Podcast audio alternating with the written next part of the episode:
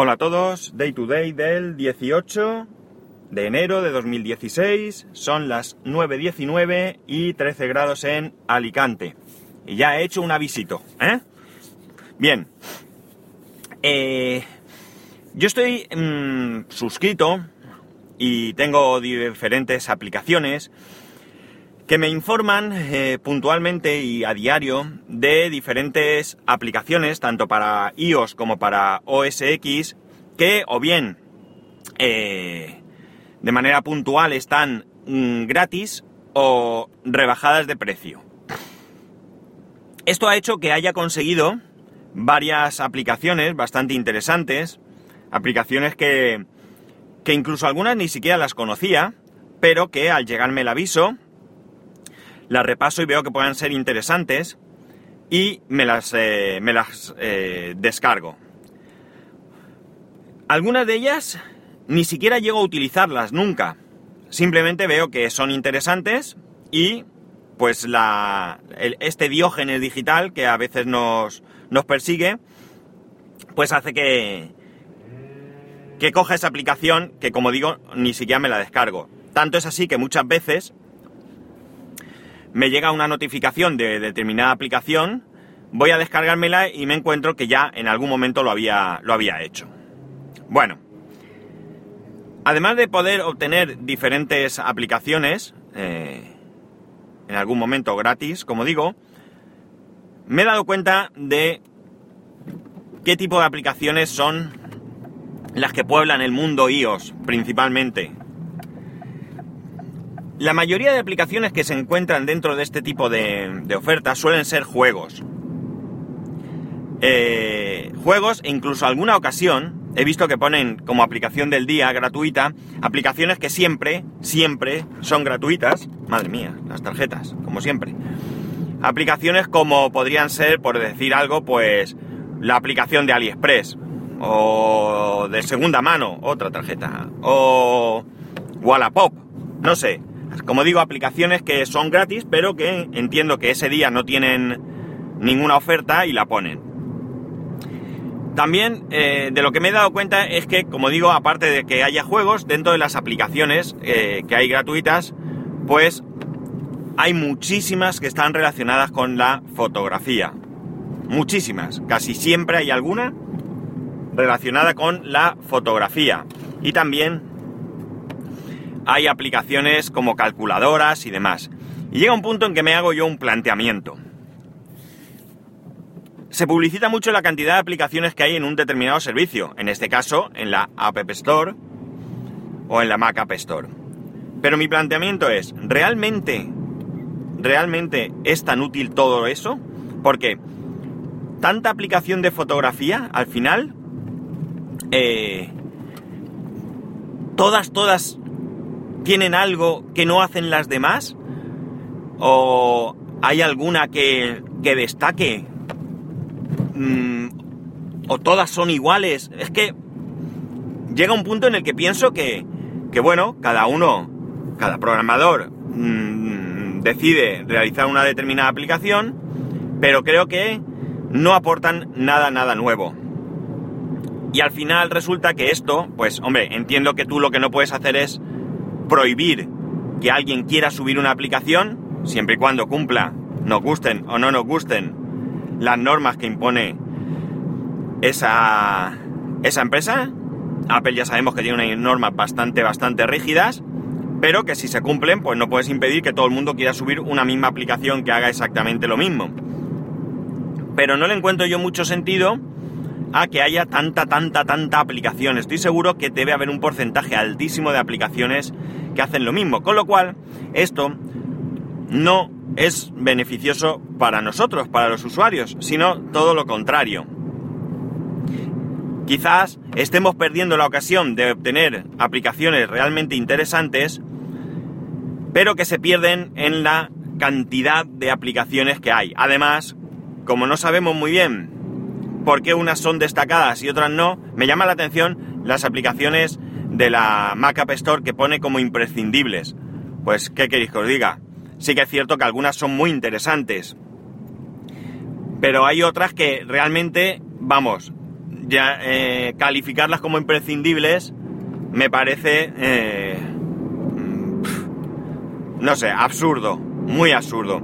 El otro día estuve mirando y había aplicaciones, no voy a recordar ninguna, ¿de acuerdo? Pero había aplicaciones que las marcaba como imprescindibles que a mí me dejaban, vamos, frío. Y no hablaba de mi caso particular, evidentemente, como siempre, cada caso particular es diferente, sino en general, que no le encontraba yo, no que no sea útil esa aplicación para algunas personas, sino calificarla como imprescindible. Que Apple, pues sus propias aplicaciones, Pages, eh, Numbers, eh, Keynote, etcétera, las califique como imprescindibles, pues hombre, se puede entender, son aplicaciones propias y realmente son aplicaciones que pueden ser usadas en el día a día, pero otras aplicaciones no le encuentro yo lo de imprescindible. Yo sigo suscrito a este tipo de cosas, pero cada vez eh, me resultan menos interesantes. Y sí que es cierto que sigo descargando alguna que otra aplicación, pero no es tan, tan, tan útil como pudiera parecer. Eh, esto lo, me ha venido a la, mente el querer comentar esto, porque es que esta semana pasada ha sido un desastre en cuanto a, aplicaciones. Ya digo que recibo tanto por RSS, como tengo la, no sé si se llama app del día o algo así, en el teléfono. Me encontré el otro día otro servicio también, al que también me he dado, me he dado de alta. Quizás ya sea exagerado el, el tener tantos de estos servicios, porque incluso muchas veces se, repiten. Pero eh, tampoco es que me coma mucho tiempo, porque la verdad es que paso muy muy deprisa. Y me refiero que paso muy deprisa la noticia cuando la estoy leyendo, estoy en el en, en Reader, me llega la, la entrada de ese determinado blog con esas aplicaciones y paso mucho. En algunos casos, además están muy bien hechos porque te ponen una información eh, escueta de lo que hace la aplicación con un enlace a la, a la misma aplicación dentro de, iTunes o de lo que sea. Pero en otros casos no te pone ninguna información de la aplicación, solo te pone el nombre, el enlace, el precio que tenía y cantidad de fotos que poco indican de lo que hace la aplicación. Y hay otros casos en los que te comentan la aplicación, pero ni tan siquiera te ponen el enlace. Pero aún así, eh, sí que a veces encuentras cosas interesantes que te puedas descargar. Por ejemplo, toda la serie Runtastic, para aquellos que hacéis deporte, pues en algún momento ha estado, ha estado gratis. Si no estás pendiente de estas cosas, y no tienes la suerte de que alguien lo comparta y que tú además lo leas ese, ese tweet o lo que sea, pues te pierdes esta aplicación. ¿Qué más aplicaciones? ¿Alguna aplicación? Mirar, One Password para iOS. One Password para iOS se puso de repente gratis, la versión 4 se puso gratis, yo me la descargué. Y a los que nos descargamos la versión 4 de manera gratuita nos permitieron actualizada a la 5 y ahora a la 6, es decir, entramos en la rueda sin pagar. Fue un momento puntual. Por tanto, eh, sí que se pueden conseguir algunas cosas interesantes, pero, pero desde luego es un porcentaje muy pequeñito, muy pequeñito. Otra cosa es que Netflix ha eh, comentado que va a impedir que se pueda acceder al catálogo de diferentes países a través de VPN. Para mí esto tiene dos cuestiones. La primera cuestión es que puedo entender perfectamente que lo quieran, que lo quieran impedir. Eh, sí, es que están recibiendo presiones de los diferentes gestores de derechos de cada país, porque claro, si aquí en España eh, quien tiene los derechos ve que tú te puedes saltar eh, la negociación porque tus usuarios pueden acceder al catálogo de otro país y no van a ver un duro, pues van a presionar de alguna manera para que esto no suceda. Por tanto, yo lo puedo entender, pese a que a mí como usuario me pueda perjudicar. Yo a esto no le veo mucha, mucha importancia si no es porque puede ser que vaya seguido de que al final todo el catálogo de Netflix, y quien habla de Netflix habla de cualquier otra plataforma, pueda estar disponible a nivel global. Si al final son capaces de gestionar un catálogo para todo el mundo, que además tú puedas acceder a los contenidos aunque no estén en tu propio idioma, por ejemplo, que el catálogo que hay en Estados Unidos sea el catálogo que yo pueda eh, que yo pueda visionar en España, aunque no necesariamente tenga que estar traducido a español. Eso ya será una cuestión mía. Pero hay mucha gente que sí que es eh, partidaria de o que es capaz de ver los contenidos de de ver películas y series en, otro idioma. Entonces mmm, beneficiaría a, algunas personas. Y al final, pues quién sabe, quizás incluso aquellos que no podamos o no queramos o no nos apetezca seguir películas o ver películas y seguir series en, idioma original, ni siquiera con subtítulos, pues podamos encontrarnos que el catálogo esté traducido a todos los idiomas que correspondan, incluido el nuestro.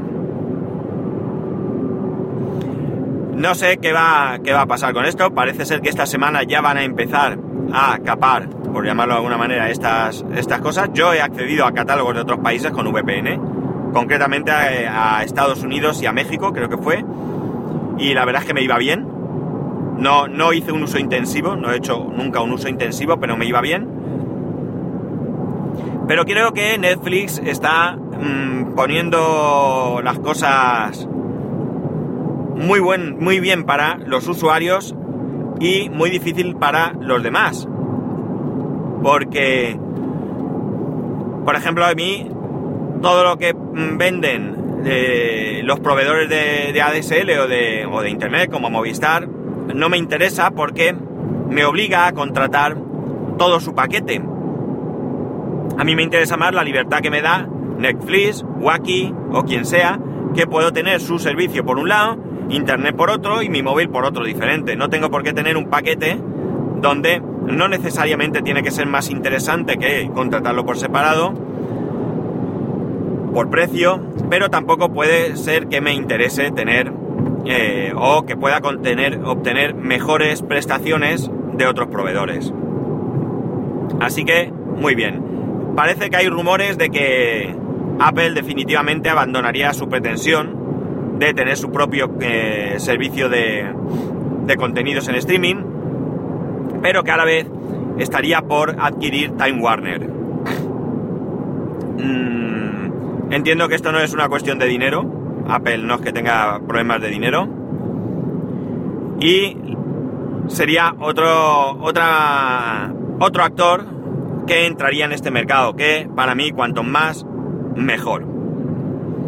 Y hablando de dinero y de Apple, pues parece que la Unión Europea está investigando a Apple porque podría deber en impuestos dentro de Europa la no desdeñable cantidad de 7.000 millones de euros. Desde luego, si esto es así, espero que realmente los cacen, que paguen, que paguen sus impuestos, porque yo pago los míos. Yo compré un iPhone y pagué mi 21% de IVA. Yo voy a comprar los, alimentos y pago el IVA correspondiente. Gasolina. Bueno, gasolina no hablemos porque los impuestos de la gasolina son tremendos pero ropa, mmm, cualquier cosa que yo tengo que comprar, pago mis impuestos. Pago mis impuestos todos los meses en mi nómina.